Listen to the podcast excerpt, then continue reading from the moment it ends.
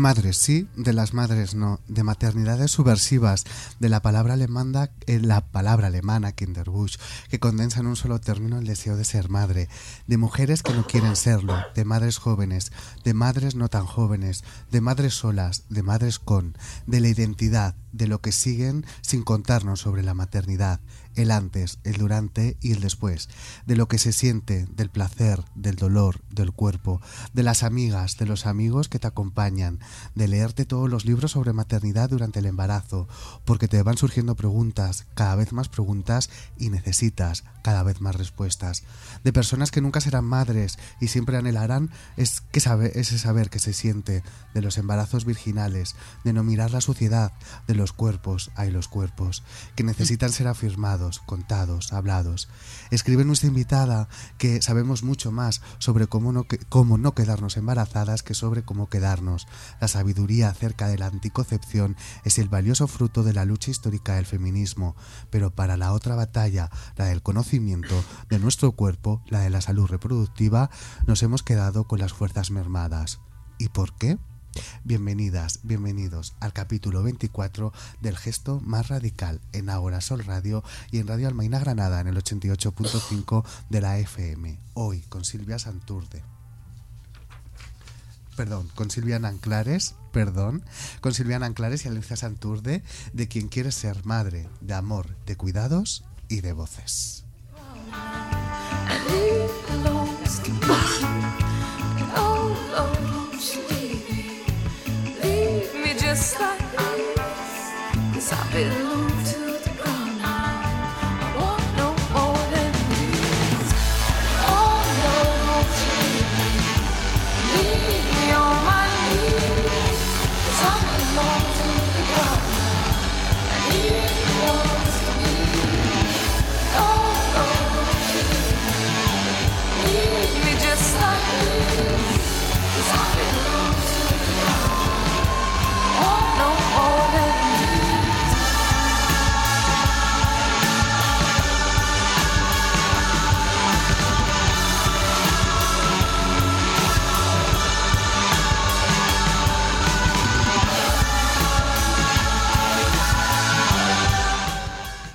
Silvia Anclares es escritora, editora, activista cultural, trabaja, dirige e investiga en la órbita de la literatura, el mundo editorial, la cultura libre. Ha investigado e impulsado proyectos colectivos como Book Camping o Sexo Hipster. Ha publicado narrativa breve como El Sur, Instrucciones de Uso y álbumes infantiles, La Siesta, al final. La novela ¿Quién quiere ser madre? publicada por la editorial Alfaguara. También escribió un impresionante capítulo en el libro Amor 2, publicado por la editorial Con Tinta Me Tienes. Colabora en medios como El Diario, Pandora Mirabilia, Carne Cruda y la cadena Ser. ¡Wow! ¡Qué bien suena todo esto, Silvia, ¿verdad? Me encanta, sí, sí, has hecho ahí un repaso muy bueno. ¿Qué tal, Sergio? Bien, muy bien, gracias. Eh, hola, Alicia. Hola. Alicia Santurde. Me ha encantado. eh, Alicia Santurde y Silvia Anclares. pero es que mi abuela es de Santurce, hoy que hablamos de maternidades y genealogías, y me ha encantado. De repente digo, qué buen nombre artístico. Me lo voy a quedar. Esto de internet de coge el primer, tu primer nombre y el y el último y será tu nombre de sí. de drag. pues sí, aquí estamos. Pues queríamos hablar, bueno, vamos a hablar de muchos temas hoy, Sí. pero vamos a hablar fundamentalmente de maternidad y escritura. Y Alicia Mm. se había planteado una pregunta muy interesante, la primera, la pregunta sobre la maternidad y la creatividad, Mm. hablando de escritoras como... ah, Silvia Plath o, o Lucía Bernín o Ursula K. Le Guin o básicamente todas yo creo cuando hablan en sus biografías siempre eh, tienen como un espacio muy consciente dedicarle a, escribir que no se refleja cuando lees biografías de, autores varones digamos no el hecho de Ursula K. Por ejemplo se distribuía hacer las tareas de casa por la tarde para y se encerraba por la mañana tres horas para escribir Silvia Plath se levantaba a las 4 de la mañana para poder escribir un par de horas antes de que se despertasen los niños. Eh, esto es eh, real. Tú has tenido que gestionar este tipo de conciliación creativa Sí. maternal. Bueno, más que conciliar es casi como una pelea, ¿no? Que es lo que un poco cuentan estas autoras, con más o menos suerte y siempre dependiendo además de las condiciones materiales de cada una, ¿no? Y en mi caso pf, está siendo una lucha, o sea, una lucha porque tú te enfrentas primero a, a tus condiciones materiales que determinan todo, es decir, pues si estás en pareja, si tu pareja te apoya, los horarios. Yo, por ejemplo, tengo la suerte de trabajar en una cooperativa feminista donde tenemos mucha flexibilidad laboral. Entonces, bueno, mal que bien, me voy, voy sacando, robando. O sea, me siento como una ladrona de tiempo, robando al tiempo, pero lo que no me esperaba y lo que es más duro es el- la lucha interna con la culpa, con Claro. el deber ser, ¿no? Con todo lo que socialmente tenemos ahí en el disco duro de qué es ser madre, ¿no? Entonces, claro, yo cada vez que estoy escribiendo, eh, sobre todo, por- claro, como tra- yo trabajo por las mañanas, que es cuando mi hijo está en, en la guardería o en la escuela infantil, y por las tardes intento escribir, o por las noches también saco tiempo, le he quitado tiempo al sueño, con los correspondientes problemas de salud Claro. que eso conlleva. Eh, y claro, por las tardes si escribo, sé que no estoy cuidando a mi hijo, aunque esté con su padre, aunque esté con mi madre, aunque esté con amigas, pero esa culpa te la tienes que lidiar. Sí. Y eso también se refleja en, en algunos textos autobiográficos de autoras, ¿no? En Las Madres No, de hecho, de Mm, Katy Aguirre, tiene mm. una lista de Es verdad. mala madre Es verdad, eh, contra eh, versus buena escritora. es Tiene- verdad. Ella lo ha contado súper bien. Sí, eh, disociación de la checklist incompleta. La buena escritora se cierra en su cuarto y no abrirá la puerta aunque el niño la porre, llore o suplique, ¿no? O sea, el, el buscar eso, el... El espacio mental, porque al final la escritura es y la creatividad son espacios mentales y estados de ánimo que hay que conquistar. Y claro, cuando llegan los cuidados así tan radicales que vienen a arrasarlo todo, sobre todo en esta primera parte. Sobre todo los tres primeros, eso tres es. primeros cuatro años, Claro. sí. Entonces sí que es verdad que, o sea, una no es consciente hasta que no llega una criatura a tus manos, a tu casa, no es consciente de la magnitud de Sí. eso. Por mucho que te hayan contado, o sea, en todos los niveles, a nivel práctico, en términos de tiempo, y a nivel interior de lo que te produce, ¿no? Cómo te transforma desde el Sí. cuerpo, que también... Entonces, para mí sí que está siendo un, un viaje y una pelea, una conquista, vamos. Y mm, Pero me ayuda mucho esto, estos ejemplos que ponen. Claro. O sea, saber que no estamos solas. O sea, Claro. que ha habido antecedentes, como siempre, ¿no? En el feminismo nos ayuda tanto esa sagrada genealogía, decir, Sí. bueno, pues si otras han podido y con mal que bien lo han hecho, pues nosotras también vamos a poder, ¿no? el nivel de gestión del tiempo también es brutal, porque Mm. es como, eh, tengo una idea, voy a plasmarla. No demoras el macerarla o lo que sea, es como, Eso la es. tengo, la apunto, donde sea, eh, ¿no? Para, para poderla luego desarrollar. O sea, Totalmente. porque tengo que aprovechar cada minuto del día. Claro, porque te- se lo estoy quitando a mi hijo y soy la peor madre del mundo. Sí, sí, sí, te sea, vuelves súper pragmática. Sí, a tu hijo, al trabajo remunerado Claro. que luego te permite cuidarlo, a los cuidados globales de Sí. casa, intendencia, o sea que todo eso también te arrasa mucho, porque antes, yo qué sé, podías no cenar, pero es que ahora tienes que hacer, o sea, a mí, por ejemplo, eso me vuela la cabeza porque yo soy muy desorganizada, esto de tener que hacer comida, cena, no puedes no tener nada en el frigorífico, ¿no?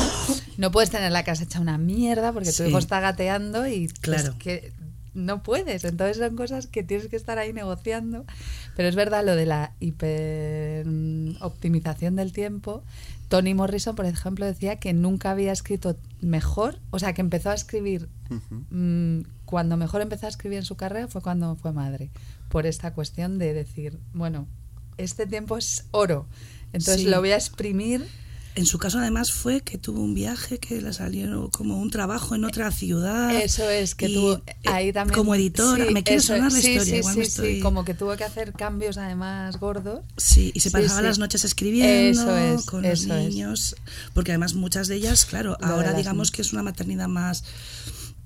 Tú decides si solo quieres tener un hijo, ¿no? Sí, Pero claro. antes mm, era como, bueno, mm, mínimo dos, tres hijos era lo, era Sí, lo sí, sí, habitual. sí, totalmente. Ahora, Y si no lo tenías era raro, si Sí. no tenías ninguna patología física, Sí, digamos. Pero es verdad que Tony Morrison habla de las noches, que claro, pero es que las noches luego es falta de sueño que redunda en tu, Claro. en tu normalmente en tu malestar, en tu salud. Entonces, bueno, la verdad es que este tema de la dedicación, yo creo que tener a alguien que te apoye, alguien o gente que te apoye, que sepa que eso es importante para ti, para tu felicidad, para el bienestar de tu familia, da igual como sea, eso es crucial, porque desde luego una sola eh, o con más elementos en contra no. Otra que me alucina su historia es Hatch- eh, Harriet Beecher Stowe, la autora de mm, eh, La cabaña del tío Tom, Sí, que es una pasada esa mujer, que también le cayeron como siete hijos, porque esta era la típica que no tuvo hijos para dedicarse a la escritura, Sí. y sin embargo le cayeron siete hijos, lo típico que se moría la hermana, y de repente Ay. tú como que heredabas Sí. el hogar, o sea, te ibas, no sé qué si se casó con el marido, pero con su cuñado, pero bueno, esto es- ha sido súper habitual Sí, era habitual. sí. hasta hace bien poco en España también. Entonces le cayeron como siete hijos y ella decía que, que también, que, o sea, que era capaz de cuidar y escribir. Tenía, y se me quedó grabada su mesa de trabajo, que era la mesa de la cocina, ¿no? Y entonces, como su trabajo estaba constantemente interrumpido por los cuidados, pero ella ahí con su determinación Claro. pues vamos, consiguió hacer una obra que es de las más vendidas de la historia de la humanidad, que mm, al final acabó desencadenando eh, la lucha por el abolicionismo. o Eso sea, es, sí, bueno, sí, una una mujer sí. increíble. Y dices, y ahí estaba compaginando escritura y cuidados, ¿no? de siete hijos. De siete hijos. O sea, Sí, algo. En fin. Eh, la, la maternidad como otra edad, cambio tras la maternidad, todo el tema de la transición, en la que rozas lo Joder. queer, ya no eres una mujer sexualizada, o sí, eres cisetero, de pronto te conviertes en la, en la madre, es decir, Total. dejas de ser mujer, te conviertes en madre, esa sensación de la, de la otra edad y la sensación de solitario, como, como muy bien planteaba, como planteaba Alicia. Hombre, lo de la, o sea, la soledad, la otredad, es que lo has explicado súper bien. El- la transformación corporal, ¿no? El ya no reconocerte a ti misma, el deseo, que nadie te explica tampoco que, o sea, hay mujeres que no, que me han contado que... Se que- dice, se cuenta, se rumorea. sí, hay, yo conozco a una en concreto, tengo su nombre y apellidos, que como que se le despertó a saco la sexualidad en plan la mona chita. Sí. Pero vamos, es una excepción, el resto es como entras como en un letargo, ¿no? Del deseo, de tu es. vida sexual. Entonces, claro, todo eso te hace verte de otra manera y luego, o sea, tú misma no te reconoces y luego los demás o la sociedad te mira de otra manera, ¿no? O sea, yo creo que una mujer detrás de un carrito significa un montón de cosas que tú no sabías que significaba. Eso es. Y sin embargo, por ejemplo, un hombre detrás de un carrito significa Otras tantas otras distintas. tantas que no tienen nada que ver, ¿no? Entonces, a mí, por ejemplo, sí que me ha... mm, O sea, esa, esa mirada de los otros, de repente ser... O cuando hablan en la escuela, ¿no? En la guardia de... La mamá de Valentín, en mi caso, ¿no? O Sí. Es como, ostras, que ahora eres esto, ¿no? O sea, que te des La pérdida de identidad. te despersonaliza, ¿no? Es como, ojo, porque, no sé, soy Silvia. O sea, además Sí. de la madre de Valentín, soy Silvia y siempre... lo- Pero es de repente, no sé, eh, es que claro, tener un hijo, al final eh, es una es una experiencia entre otras muchas que te transforman, ¿no? Es yo lo que estoy viviendo más así más no sé cómo llamarlo en carne o, o más como una experiencia más transformadora es la, la, cuestión de que estás como fundando un hogar y lo que eso significa para nuestra cultura, nuestra sociedad, nuestra economía, ¿no? Entonces tú ahora eres la fundadora del hogar. Y claro, eso es obviamente roles de género, sexismo, mmm, deberes de, o sea, miradas de deber ser de, desde fuera, desde tu propia, de repente la familia extendida tiene un poder sobre tu vida que no tenía antes. Sí, eso es horrible. Entonces, claro, cambias, tu rol social cambia.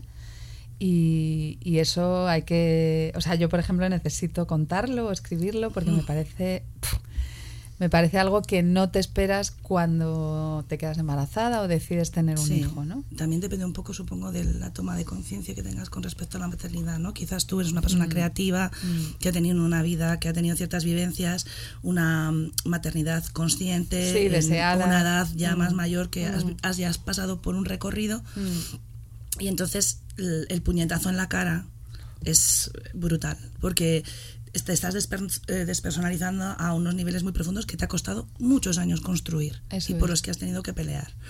Y es verdad que mm, yo creo que sí que ayuda a la maternidad a... Tienes una conciencia, reafirmas tu conciencia feminista, yo mm, creo. bueno, yo creo porque que es, como mm, cómo está esto organizado claro ¿Qué estamos eso haciendo es, con esto ¿por qué está así? ¿por qué nadie me cuenta esto? ¿por qué, por qué lloro? ¿por qué río? ¿por qué qué está pasando? ¿por qué nadie me ayuda? ¿por qué esta persona que no conozco opina sobre lo que estoy haciendo con mi hijo? sí o por qué me quedo sin amigas ¿por qué te das cuenta desde de que, que eres madre ¿no? la frase es que desde que eres madre eso es y es como Sí, sí.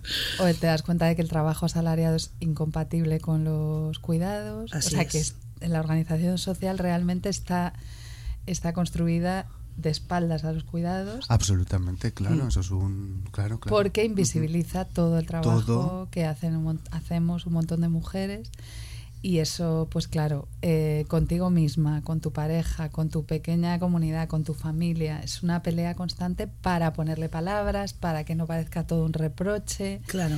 para conservar tu mirada crítica, para poder hacer de esto algo, no sé, que sea productivo para eso, para debates, para, para textos, no sé. Al final estamos creando soldados para el capitalismo, ¿no? Es lo que estás creando y, el capitalismo no te lo pone fácil. Mm. para eso. Al final la maternidad, ¿no? Otra de las cuestiones que surgían es si estamos convirtiendo la maternidad en un bien de lujo. Mm. Hombre, desde luego es un privilegio para muchas mujeres. O sea, eh, hay una ambivalencia, ¿no? Es un privilegio para muchas y una opresión para muchas otras. Y para las que es un privilegio, al final también acaba siendo una opresión, ¿no? Mm. Entonces sí que es verdad que se está convirtiendo en un bien de consumo por estas cuestiones sociales de las maternidades tardías, reproducción asistida. Y claro, mucha gente se queda fuera de ese mercado por cuestiones económicas. Y, y, sí que es verdad que muchas personas estamos accediendo a ese mercado, y me incluyo, porque yo mi maternidad la he hecho a través de reproducción asistida a costa de, pues eso de endeudarte de, mm, de bueno de, comprar. O sea son términos fuertes pero bueno mm, no quiero dejar de ponerlo sobre la mesa porque creo que tenemos que debatir porque es una realidad social sí. Entonces sí que es verdad que hay, hay un cruce entre capitalismo y reproducción comprar un deseo no sí, eso es y quién puede comprarlo, lo que tú claro, decías. Y en qué términos, ¿no? Que ahí es un debate más ¿Y a costa de quién? Claro, porque entra pues eso todo el debate de la utilización del cuerpo de las mujeres, la maternidad subrogada, todo eso que al final es, es muy grave y, de nuevo nos deja fuera del discurso. Totalmente, son como transformaciones de, o sea, como el capitalismo, como es la cosa más porosa de este mundo, de este mm, de esta historia, de la historia nuestra de la humanidad pues cómo se va transformando para ir absorbiendo todos nuestros deseos y capitalizándolos. Y bueno, pues ya lo ha logrado, ¿no? Con, con este tema de la maternidad tardía, por ejemplo. O la maternidad mm, fuera de. desde, desde ciertos ámbitos, aunque esto es polémico, porque es verdad que es falso que la gestación subrogada esté sostenida por ese lobby LGTB que dicen que existe. No eh, las, cifras no es no, lo que Eso es, que los datos no son... Pero sí que es verdad que se están poniendo sobre la mesa em, digamos, realidades donde los cuerpos, unos cuerpos, además muy determinados, de unas latitudes, con Sí, una- exactamente. unos perfiles, eso es, están, digamos, sirviendo a otros, otros deseos, ¿no? ¿Necesitamos la genética para ser madres? Pues yo creo que no. Mira, en el caso que hablábamos antes de Beecher Stowe, ahí se daban maternidades y es verdad que en las vidas comunitarias, que antes eran mucho más normales, había una maternidad mucho más compartida y extendida y esto cada vez, claro, eh, también siglo XX, reducción a los hogares, individualismo máximo, entonces todo eso se pierde. Y bueno, que te voy a contar yo, que soy madre por ovodonación. o sea que en mi caso la genética ha jugado un papel Sí. eh, desde el punto de vista de la ausencia, porque no está en mi maternidad.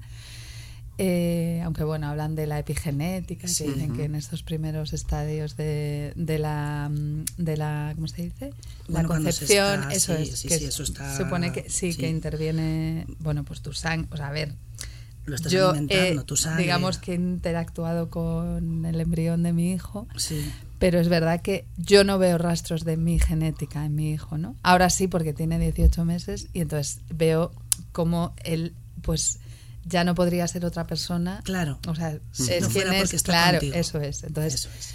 pero bueno, está ese debate y luego el debate de, por ejemplo, Gabi, Gabriel- Gabriela Wiener, que sabes que está en un- una escritora que ahora, por cierto, hago una cuña publicitaria, porque va a estrenar, estrena ahora en el Teatro del Barrio un Sí. espectáculo donde eh, habla de, de su maternidad no genética precisamente, Ajá. porque ella está en una trieja, por cierto, la podéis invitar porque es fantastiquísima. Y ella está, eh, pues, está con un- su marido y su mujer, conviven, y entonces han tenido, un- ella tiene una hija con su marido y han tenido otra hija con la pareja, La otra- eso es, la, otra mujer. del- sí. Entonces, claro, yo siempre pienso en Gaby o pienso en mis amigas que eh, en parejas de mujeres que no, claro, no hay tampoco nada genético, en- porque normalmente, normalmente es el, o es un embrión donado Sí. o es el óvulo de una de las dos con esperma Claro. donado. Entonces ahí tampoco hay intervención genética. Entonces a mí esas experiencias también me han servido mucho para decir, bueno, pues la genética ha jugado un papel, lógicamente, lo sigue jugando. No hay que, o sea, a mí me da miedo negar la genética porque entonces también podemos contribuir a borrar la figura de la madre gestante, sí, sí, sí. que es lo que un poco hace la gestación subrogada. ¿no? Sí. Entonces me da miedo, pero es verdad que obviamente hay maternidades como la mía o como la de Gaby, donde la genética pues no está jugando un papel y sin embargo la maternidad Está se está consumando. Pero, eh, por ejemplo, el tema de la maternidad subrogada, ¿no? Yo, al final es una cuestión también de ego, de que quieren que estén los genes de bueno, por lo menos sí, uno de es los que eso dos. es terrible. Eso es terrible. Cuando una de adopción- linaje, ¿no? Claro, el esa linaje, cosa ese concepto linaje tan- antiguo, claro. Sí. Mm. Y de qué, además, qué, ge- o sea, qué tipo de... Bueno, sí, es que se está demostrando en España con todas las leyes de extranjería y de, y de cierre de fronteras, ¿no? No es que se quieran hijos, es que se quieren unos Determinados determinados hijos, hijos. ¿no? Entonces, ahí, claro, la genética en ese sentido juega un papel casi de eugenesia, ¿no? Sí, Como de madre sí, sí. mía, qué terror, ¿no? Y desde luego sí hay que hay que desmitificarla, obviamente, y mirarla críticamente, ¿no? Pero ya te digo, me da también miedo que si la minimizamos, eh, también estamos negando un poco que yo creo que antes hablabas de las conquistas del feminismo, ¿no? Como claro, el feminismo para precisamente liberarnos de esa, ese yugo de la reproducción también ha podido caer en cierto borrado o en ciertas políticas donde el- digamos que el proceso reproductivo eh, y habitualmente que ha sido con genética, con carga genética propia de la mujer, pues me da miedo que, que se tienda a borrar. ¿no? Quizás más la crianza, ¿no? Mm. En la tercera ola, quizás la salida, la necesidad de ocupar espacio público en cuestiones laborales de las mujeres, quizás borra un poco, quizás más que pienso que la cuestión genética. Los cuidados, ¿no? Los El- cuidados, la mm. crianza. Como que no necesitabas. Claro, este- se puede externalizar, ¿no? Se puede externalizar, pero. Quiero decir que es- era Se- la apuesta. Era es- como, no, pues la ecuación es que externalizamos los cuidados. Eso es, claro. como, no, es, eso como no- tampoco es no porque además sobre quién vuelven a caer los cuidados. Por supuesto, claro. Entonces, sí, o sea, yo hablaba de la segunda, que es ahí donde Sí. veía más la lucha por, por los derechos reproductivos, que por supuesto ya vemos que hay que seguir peleándolos casi los igual que si estuviéramos en los 70, pero es verdad que claro, ahí se negó mucho, mm, como decía antes Sergio, esa salud, o sea, esa salud, no ese deseo reproductivo igual. Como bueno, pues es que, claro, nos polarizamos, ¿no? O sea, que es Claro. lógico porque también vamos como las luchas a veces son un poco pendulares. Entonces, pues ahora es el derecho a no ser madres. ¿no? Claro. Pero claro, ¿qué pasa con el deseo de, de las feministas que queremos ser madres? Claro. Al final es la elección. cuando- el- eso es, la libre elección. Eso, Eso es. es. Entonces yo no quiero ser madre. Y la no soberanía soy. de nuestros cuerpos. Exacto. claro. Quiero serlo. Quiero tener una crianza con apego. Puedo, necesito tenerla o lo Quiero que- cuidar. quiero cuidar, Claro. me apetece cuidar el tiempo que sea y Sí, no sí, por ello necesito despersonalizarme ni, Eso es. Mm. ni ser menos que otra mujer que ha desarrollado se ha desarrollado en otros ámbitos Sí, distintos además a la al, ser- maternidad. al servicio de qué proyecto social, ¿no? O sea que, pues eso, el del trabajo. O sea que al final Claro. lo que se ha hecho ahí es un cambio de cambiamos nuestro eje, digamos, fundacional identitario, que son los cuidados de, históricamente de las mujeres, por el trabajo asalariado, donde además jugamos en desventaja. O sea que es una trampa, la de la tercera ola, bastante Sí. a desmontar, ¿no? Sí. Para, para nosotras. Mm. Hay un tema que me interesa mucho que es eh, que tú lo planteas en quién Mm. quiere ser madre, que muchas de nosotras crecimos asociando el embarazo joven Mm. al fracaso, a gente sin recursos o con falta de suerte. Y era un signo de clase al mismo Mm, tiempo. claro. Y luego al mismo tiempo también el tema del aborto y la posible fractura interior, claro, que puede Mm, haber ahí. sí. Y que quizá tampoco se ha abordado de manera o se ha hablado mucho, ha habido una especie de tabú en torno a ese Sí. duelo de la mujer que Claro. decida abortar, ¿no? Yo creo que va en la línea de lo que hablábamos, ¿no? Al ser un derecho conquistado de una Mm. manera tan feroz Mm. y tan defendido, pues claro, se, ha- se han, digamos, invisibilizado o bajado el volumen a muchos procesos que se dan, como es el, pues eso, el duelo por un aborto, aunque sea voluntario y elegido y en buenas condiciones, pero ahí se producen unos procesos. Entonces sí, todavía hay tanto que contar, o sea que, que en cuestiones de salud, cuerpo y mujer, eh, salud en general, pero salud reproductiva Sí. todavía más, hay tanto que escribir, o sea que, que tenemos mucho camino. El aborto yo creo que también está saliendo del armario, aborto voluntario, aborto involuntario, en gestaciones prolongadas, eh, muerte pérdidas, perinatal. sí, eso es algo que necesita una visibilización, hay mucho dolor del que no se habla, porque mm, yo decido no ser madre y interrumpo mi embarazo, puedo pasar o no un proceso, no Ujú. depende de eh, cómo haya racionalizado el Claro, proceso, ujú. pero si yo estoy llevando una gestación a término, yo soy madre desde el momento en que lo decido. Y, y el hecho de no haberle visto la cara a mi hijo no hace que el vínculo sea inferior. Sigue siendo tu hijo, lo va a ser siempre. Y es algo de lo que, de lo que no se habla. O, o nos han dicho que no se debía hablar, como eres joven, tendrás otro hijo, cosas terribles. Y, y ahí sí que hay mujeres que, que están siendo valientes y lo están poniendo Sí. sobre la mesa con todo el dolor que, que eso conlleva, claro. Porque Os un duelo. recomiendo un libro que se llama La cronología del agua, de. Lidia Ajá. Yuknakovich, perdonadme porque es un apellido, ella es, de, es estadounidense pero de origen ucraniano. Ajá. Y justo lo, le- lo hemos leído ahora en un club feminista al que pertenezco, que estoy muy orgullosa, que se llama Las Entusiastas, Ah, que las saludo desde aquí. También un día puedes invitar a Raquel Casas, que tiene un blog magnífico, que por cierto Raquel sabe un montón de literatura y maternidad. Y, y este libro comienza con el momento en que le ponen a su bebé, a su hija muerta, recién parida en el pecho, ¿no? Entonces son escenas que dices, joder, qué poco contadas, ¿no? Qué poco Ya. contada, sí. ¿Sabes? Que te, que te impacte en 2020 un relato de una muerte perinatal, dices, joder. Mm. O, las, o, los, o los abortos que son partos. Sí. Porque a partir de un, Eso, a unas ciertas claro. semanas, 20 tú tienes que, parirlo. Claro, tienes que hacer el... eh, claro, Hostia, claro, a mí eso, me parece... O sea, yo he vivido dolor, una amiga muy sí. cercana este año y es muy, muy punky Sí, y sí. muy doloroso. Claro. Tienes que parir en un Y- paritorio con mujeres que están teniendo Bebés sanos. Me parece em, de un dolor y además, pero claro, esto tiene que ver claro, con el patriarcado. Bueno, bueno, evidentemente. Imaginas. Y ese silencio, bueno, yo. Silencio, descuido, eh, lo que tú decías, minimización, no, bueno, pues no te preocupes, no, no me preocupes, no, es que ahora tengo que hacer un duelo, o sea, déjame en Claro. paz Claro. y dame las herramientas y dame el apoyo, no me, no me lo minimices, ¿no? Entonces sí que, joder, en torno a las... Luego mujeres que no pueden tener hijos, Claro. aún deseándolo, porque pues sus estados de salud no se lo permiten, que también están, porque esa es la sombra de la mujer yerma, Ujú. ¿no? La estéril, Sí, ese es. estigma, ¿no?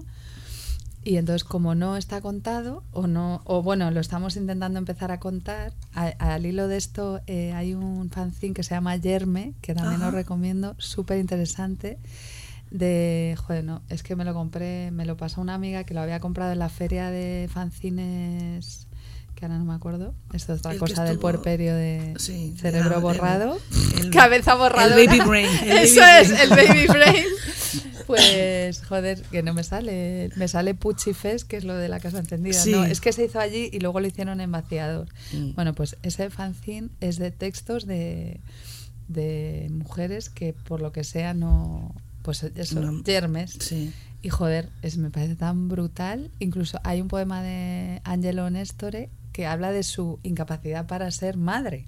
Ujú. Él como hombre, Sí. él Sí. quiere ser madre, no quiere Claro. ser padre. ¿sabes? Yo también, yo también. Claro, Yo quiero claro. ser madre. Es como- Quiero saber, claro, claro, Claro, justo yo lo he pensado mucho cuando leía Sí, tu sí. libro, pensaba, yo quiero ser ¿Quién madre. quiere ser madre? Yo. Claro, yo quiero ser sí, madre, efectivamente, que bueno, quiero saber qué se Igual que hay siente. mujeres que quieren ser padre. Claro. Claro. O sea, Sí, que sí. es que nos abrimos. Ahora, bueno, esto si nos oyeran nuestras enfurecidas. Lo estaba pensando. Uy, van a estar, van a estar contentas. Claro, de por favor, no. Y fíjate que yo estoy por. Claro, que yo estoy por no borrar el cuerpo gestante, que es un poco lo que ellas se agarran Sí. ahí como en uñas y dientes, pero desde un lugar terrorífico. Pero es que hay tantas, es tan. O sea, hay un prisma ahí de, de sentires, de Claro. opciones. Que se sale completamente del sota caballo rey que nos han metido ahí Eso en es. el disco duro. Y la búsqueda de igualdad al final es eso, el dar todas las voces por igual. Eso y es. que la voz de una mujer que quiere ser madre y no puede serlo, pues eh, se trabaje como la de Sergio que quiere ser madre y tampoco puede serlo, ¿no? Eso es. O sea, al final están, tienen el mismo, el mismo Sí, derecho sí, sí. a narrarse Mm, desde totalmente. donde ellos quieran, claro. Mm. Vale, pues vamos a escuchar una canción, si os Vale. parece. No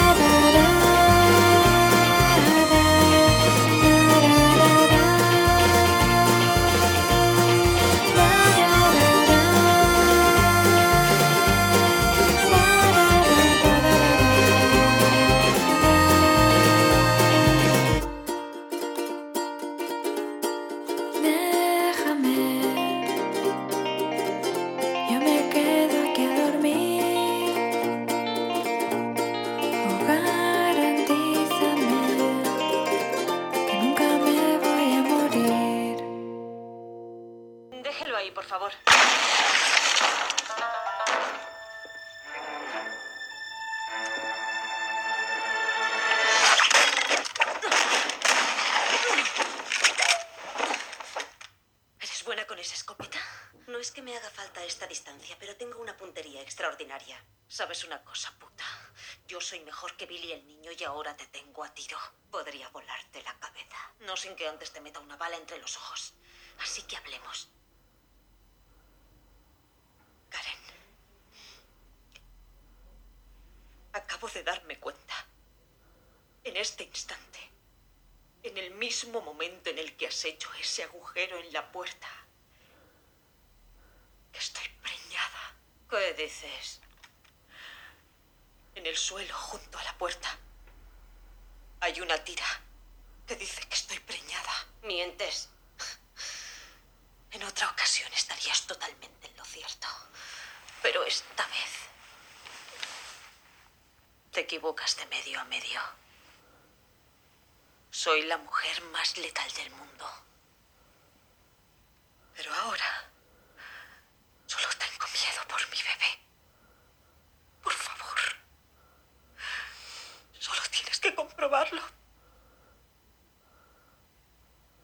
Por favor. Quédate donde estás y no te muevas.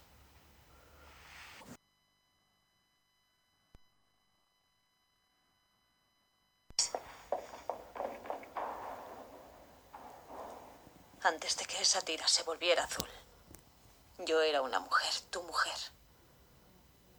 Y una asesina que mataba por ti. Antes de que esa tira se volviera azul, yo habría saltado de una moto a un tren a 100 por hora. Por ti. Pero cuando esa tira se volvió azul, ya no podía hacer ninguna de esas cosas. Nunca más. Porque iba a ser madre. No puedes entender eso. Sí. Pero ¿por qué no me lo dijiste entonces? Porque querrías quedarte el bebé. Y yo no lo permitiría. Esa decisión no era tuya. Cierto. Pero era la decisión correcta y la tomé por mi hija. Ella se merecía venir al mundo siendo inocente.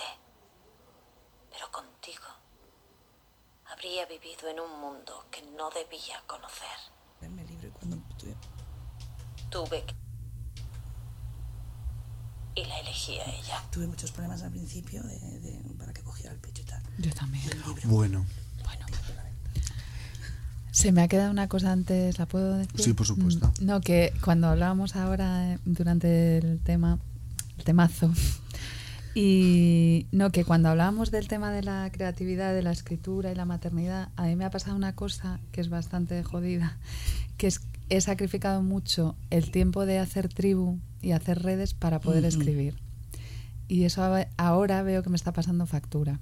Porque claro, la tribu famosa y las redes te las tienes que currar. Sí. Que además recaen mucho sobre, siguen recayendo sobre las mujeres de la en una pareja hetero. es. Entonces yo me he dado cuenta que, claro, yo como lo que quería salvaguardar era mi tiempo de escritura, de lectura y de pensar, pues claro, he sacrificado esos tiempos que al final luego tú eso es un caminito que vas sembrando. Y ahora me doy cuenta de, de lo importante que es y de lo imposible que es combinar trabajo asalariado, eh, vida creativa mm, y creación de tribu más cuidados. O sea, es como... Y nada, y me gusta dejarlo ahí sobre la mesa porque creo que es un añadido para personas que hacemos algo creativo, pues Sí. es un plus. Es son muchos frentes abiertos Eso al es, final. eso es. Y no es fácil. Y, no da- y la- el día tiene 24 horas y el- los cuerpos tienen un aguante. Hay que aunque- hacer mucho parque ahí. y nos creemos que los cuerpos lo aguantan todo y no. No, y además durante el primer periodo, eh, bueno, dependiendo del niño, pero el tema del sueño, el agotamiento, eso es eso es terrible, eso es terrible, eso domina a cualquiera. Yo, Eso, vamos. eso es lo que peor he llevado con mucha diferencia. Eso es Guantánamo. Sí, sí, sí. O sea, es que se han basado en eso. Sí. En los despertares La privación de continuos. sueño. Sí, sí, sí. Y durante años, ¿no? Claro, que ese es el Durante- problema, sí, que es tiene- durante Depende años. mucho del niño, pero Sí. hay gente que hasta los 4 o 5 años igual no se le estabiliza el sueño. En mi caso han sido dos años y medio de dormir máximo tres horas al día. Es que fíjate. Era una persona muy poco simpática. Hombre, Hombre, es que no eso va- acaba con cualquiera, claro. No, y con problemas de salud. O sea, yo, por ejemplo, he desarrollado un hipotiroidismo, que es otra cosa súper habitual, súper invisibilizada. Aquí quiero mencionar a Karma Valls, que es una mujer maravillosa que trabaja, es endocrina y trabaja específicamente con Ajá. la cuestión del tiroides, las mujeres. Bueno, Qué es que interesante. hay tanto que contar, hay tanto que, que dar luz ahí. Y, y eso, y hasta que no me hicieron un análisis de sangre que es nada mm, rutinario, no tiene ningún coste para la seguridad social, que podían hacer protocolariamente, no me salieron unos niveles disparadísimos, que claro, así estaba yo. Claro. Y luego he sabido que muchas depresiones postparto en verdad están enmascarando un hipotiroidismo, porque tú estás cansada, no tienes ganas de nada, eh, se te cae el pelo, la piel tal, y dices, coño, estoy mal. Vas al médico y como a tantas mujeres, ¿qué nos dan? Ujú. El diazepam o Sí. en vez de decir, a ver, vamos a Hacer hacerte Ana, eso es. Mm, vale. Y luego, en esta primera fase también heavy y con el tema de la igualdad en parejas hetero, mm, yo estoy todavía no tengo la distancia suficiente para hacer un análisis, pero yo he intentado tener una pareja igualitaria también pasando por encima de muchos procesos fisiológicos Claro. y eso es otro jardín que te cagas. Porque, claro, tú quieres que tú, tú y tu pareja queréis que el niño tenga doble figura de apego, que se comparta todo, pero es que hay realidades fisiológicas que te lo impiden. Sí. Entonces te ves ahí en la lucha entre sacrificar tu deseo de loba de quiero estar con mi bebé a, bueno, no, quiero repartirlo todo porque en verdad quiero que mi hijo vea que esto es una pareja igualitaria y quiero que tenga dos personas de... O sea, que es, mira, mm, de verdad, es un quebradero Es un de cabeza. comecoco. Si le Pero- quieres poner un poco de luz Sí. crítica feminista, incluso así no es nada fácil.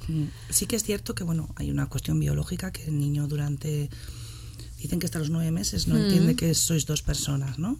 Em, que es cuando se empiezan a reconocer los espejos los bebés. Al principio, sobre todo si decides eh, te decantas por una Sí. lactancia o lo que sea, evidentemente tiene tú tienes más relevancia eh, fisiológica, pero sí que creo que mm, se puede hacer igualitario desde el punto del cuidado hacia la madre, porque em, es un proceso bidireccional que se busca el bienestar del niño y no se trabaja el bienestar de la madre, incluso en los duelos. Es decir, por ejemplo, tengo que ponerme a trabajar y tengo que dejar la teta porque me tengo. Eso es un duelo para la madre y para el niño.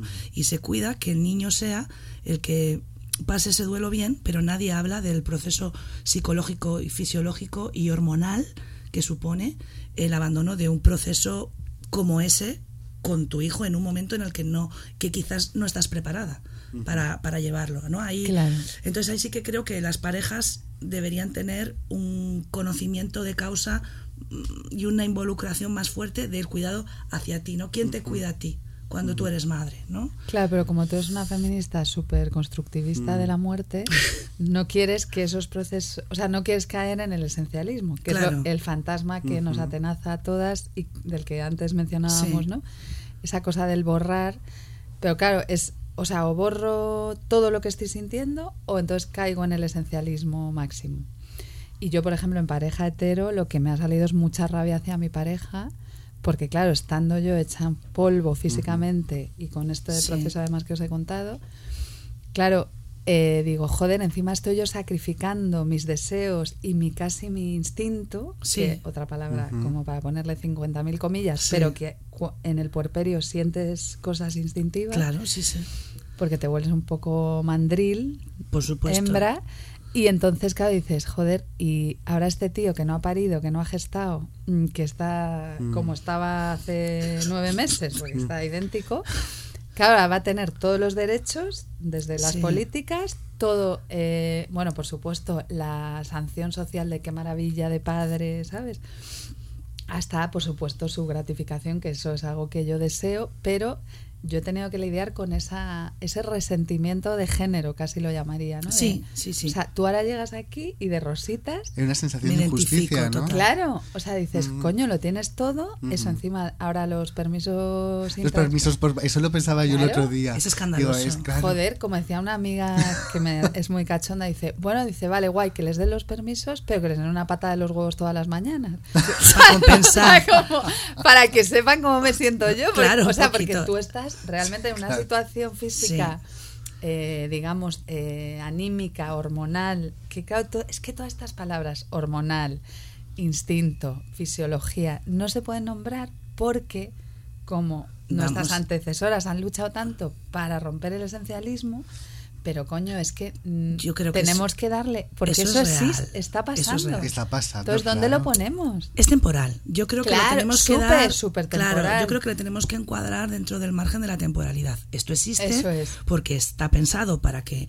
tú mantengas un ser humano vivo, que es una movida, el cuerpo se prepara para que no te apetezca estar con tu señor, ni te apetezca hacer nada más que cuidar como una loba, como las gatas que te acercas a, a- y te lanzan la, la- al final es, es, es un- una conexión con tu aura animal que también hemos negado desde el raciocinio, ¿no?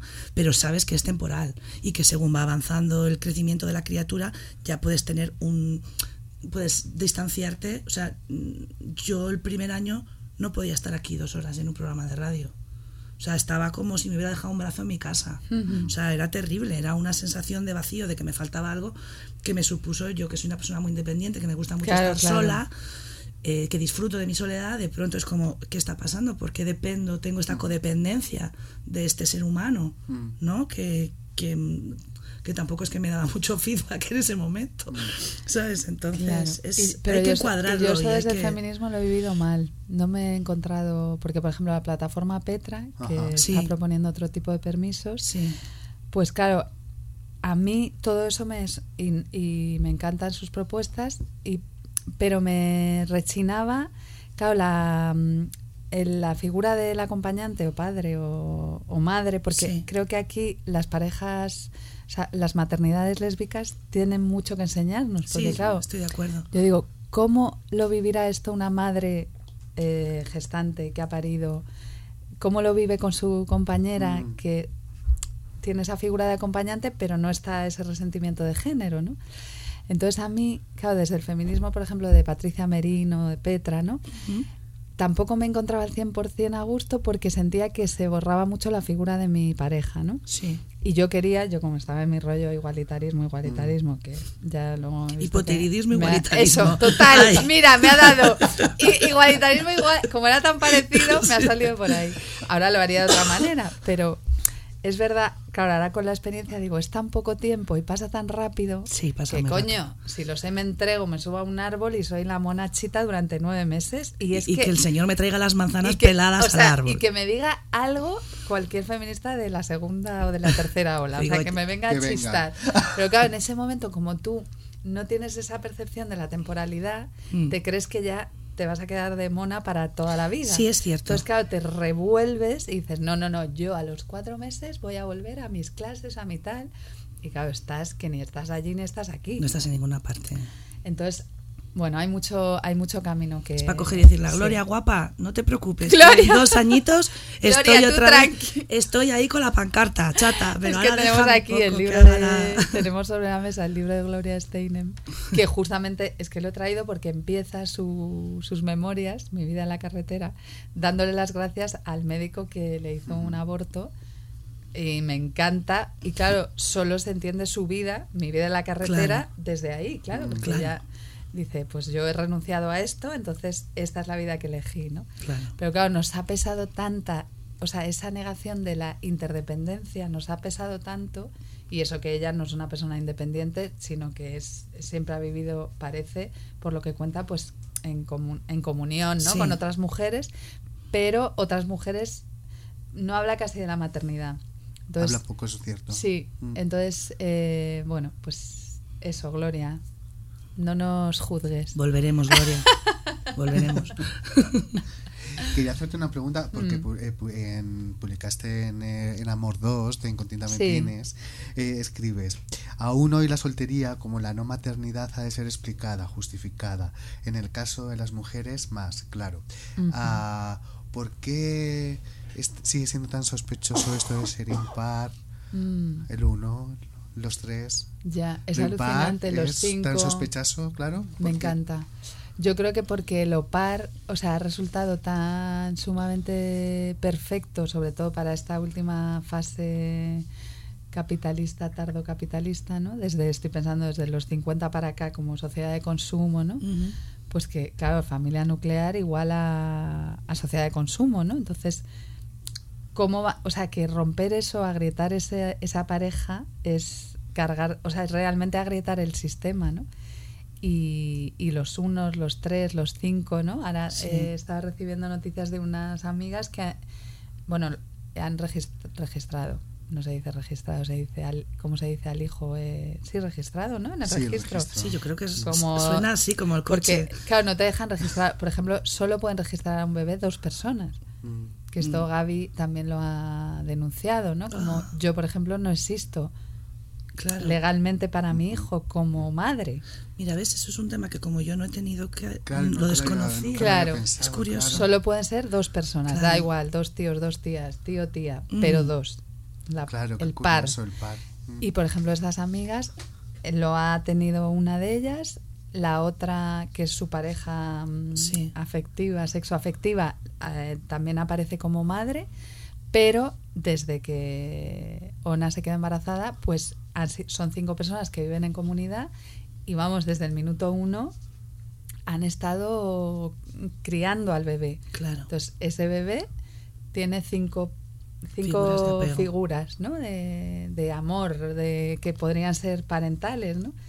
Y claro, todo eso no tiene ningún tipo de reflejo legal ni, ni social. O sea, es muy difícil de transmitir fuera de nuestros círculos que son burbujitas. En estas burbujas, sí. efectivamente. O sea que, Y luego, sin embargo, se parece mucho más a la crianza que hacía mi abuela ahí en la colonia Moscardo, claro. en la posguerra, que era de mi abuela le daba la teta a todos los niños que su madre no le, no le salía, por lo que fuera. Entonces es justo ese corte de los 50 para acá, tan salvaje, por eso ese 2, ¿no? Como que, que ha resultado perfecto para mm. sociedad de consumo, tardo capitalismo. Y claro, ahora estas grietas es como, no, no, no, esto hay que pararlo, ¿no? En el fin, bueno, yo que sé, en África, en las sociedades polígamas, es la mujer la que elige la siguiente esposa, no la elige el, el, el varón, la elige ella. O sea, es como, ah, es que él tiene varias esposas, ya, pero lo elige ella porque a la que la tiene que ayudar a llevar la casa, la granja, mm. la alimentación, es, eh, es, ella y es ella la que elige las otras esposas. Y mm, yo en un viaje que estuve en Senegal, en uno de los lugares que visitamos, mm, vi algo que me llamó mucho la atención, que una vez al año todas las mujeres que estaban en edad fértil se acostaban con todos los hombres de la tribu. Y las que se quedaban embarazadas elegían con quién querían convivir. Pero, claro, entonces se creaba una mancomunidad en la tribu porque realmente luego había problemas de endogamia, bla, bla, bla, no hay otras problemáticas, ¿no? Pero, o sea, me acuerdo que había gente a mi alrededor que estaba horrorizada con el concepto y a mí me parecía maravilloso. Es como, estoy demostrando que yo puedo mm, seguir esta, o sea, tener hijos y seguir con esto, digamos, pues yo quiero elegir a esta persona para vivir porque creo que va a ser más compatible con, con este tipo de vida que necesito llevar. Y, me, y si no querías a ningún marido, eh, tenías al hijo tú sola y entrabas en, en, en ruleta al año siguiente que me parecía, o sea, me parecía, me pareció, vamos, súper. Ya, igual la genética la están. Claro, ahí. es la madre, claro. Impugnando completamente. Se sabe, claro, es cierto que estaba en un sitio muy apartado. Sí, sí. Y entonces, claro, había problemas de endogamia, obviamente, claro, porque no sabes quién es tu hermano ni quién es nada. Eso es. Pero bueno, es, era otra problemática, pero me pareció como concepto, así mm. en. Abstracto, utópico, abstracto, me parecía muy interesante. Mm. Hoy, además, es un día especial para ti, hablando de otros temas, porque hoy se publica un audiolibro, ah, la última novela de Liv eh, Safak, mm. eh, Mis últimos 10 minutos y 38 segundos en este extraño mundo, el cual has dirigido. Vamos a escuchar si te parece un ah, poquito. Genial, sí, sí. Fin. Se llamaba Leila. Tequila Leila, como la conocían sus amigos y clientes. Tequila Leila, como la llamaban en casa y en el trabajo. en aquel edificio de color palisandro de un callejón sin salida adoquinado, no lejos del muelle y enclavado entre una iglesia y una sinagoga, en medio de tiendas de lámparas y restaurantes de kebab. La calle que albergaba los burdeles autorizados más antiguos de Estambul. No obstante, si los oyera expresarlo así, se ofendería y les lanzaría en broma un zapato, un zapato de tacón de aguja. Me llamo, tesoro, no me llamaba. Me llamo Tequila Leila. Jamás en la vida habría consentido que se hablara de ella en pasado.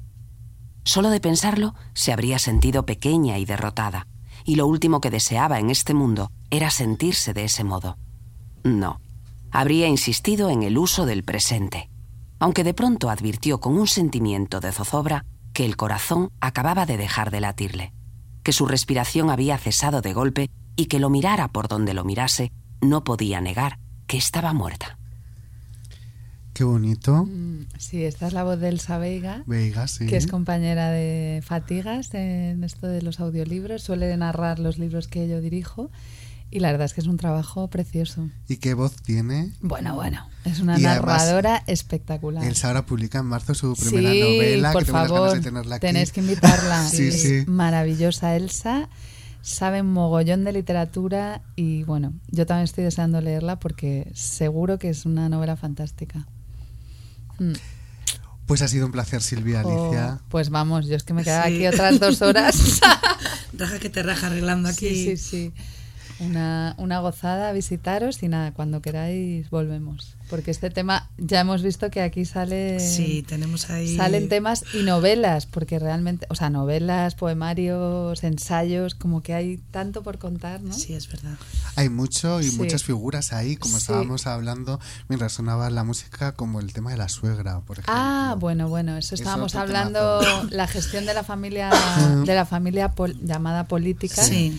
Que realmente es en esta cosa que hablamos de, de en lo que te conviertes al tener un bebé, que es en eso, como la fundadora del hogar, de repente vienen figuras como tus suegros y suegra en concreto, Sí. si estás, además si estás en pareja hetero, como Es la madre de tu hijo, claro, que claro, al final son como las que las guardianas de las esencias del patriarcado, o sea que en verdad es una jodienda, Sí, tal nos cual. jode a todas, da igual en qué lo- en qué lugar estés, en qué rol, ¿no? No hay grupo de WhatsApp de madres que no se trate este tema en Sí, algún momento. y yo, creo, que hay que investigar un poco, ¿no? Sí, hay que ¿Qué hacer pasa ahí? de- sí, ¿Qué pasa?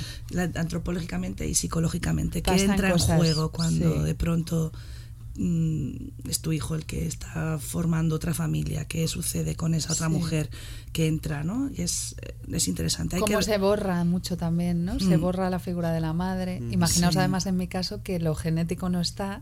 Entonces, claro, es... Y además mi hijo es verdad que se parece mogollón a su padre, ¿no? Sí. Pero claro, es sentirte borrada, ¿no? Es como, bueno, pues... Y si no eres borrada, mm, eres inspeccionada, digamos, ¿no? hay que deconstruirlo. Que sí, porque además tendríamos que ser aliadas. O sea, Por que al final somos mujeres, que cada una, y normalmente mujeres de generaciones, bueno, normalmente no, de generaciones anteriores, Claro. que además han sufrido más opresiones probablemente, y es como, ¿por qué no nos, no nos, un- no hay sororidad? en esas es. relaciones es súper difícil encontrarla. Sí, es muy complicado. Ajá. Así que Ahí tenemos quién sabe tema. si tenemos otro Más programa. programas, por Eso supuesto. es. Habrá un y la maternidades, tiidad, dos, la tres. tiidad, la Eso iba a decir. muy importante porque hay muchas relaciones de cuidado más Sí, eso es. ancestral que están por explorar también. Sí, es verdad. Quería terminar este programa dedicándoselo a la memoria. Eh, escribiste otro día un tuit. Sí. Este 2020 ha comenzado así. Pero bueno, no me quiero emocionar, pero bueno, Mm, ya. publicaste un tuit. Hoy se ha muerto mi tía Mariluz, una de las Mm. personas que más quería del mundo. Hace una semana merendamos juntas. Se me olvidó pedirle la receta de la compota. Nunca olvidéis lo importante. Pedir las recetas, ir a merendar con las tías, quererse. Se lo dedicamos a tu tía Mariluz Ay, y a mi abuela Luisa. Ajo. Y que seguro porque son figuras maternales de cuidado inmenso, ¿verdad? Total, son troncos. Sí. Pues a esos troncos. Ay. Gracias Silvia, gracias Alicia Gracias, Gracias por este programa tan hermoso. Gracias, Alicia.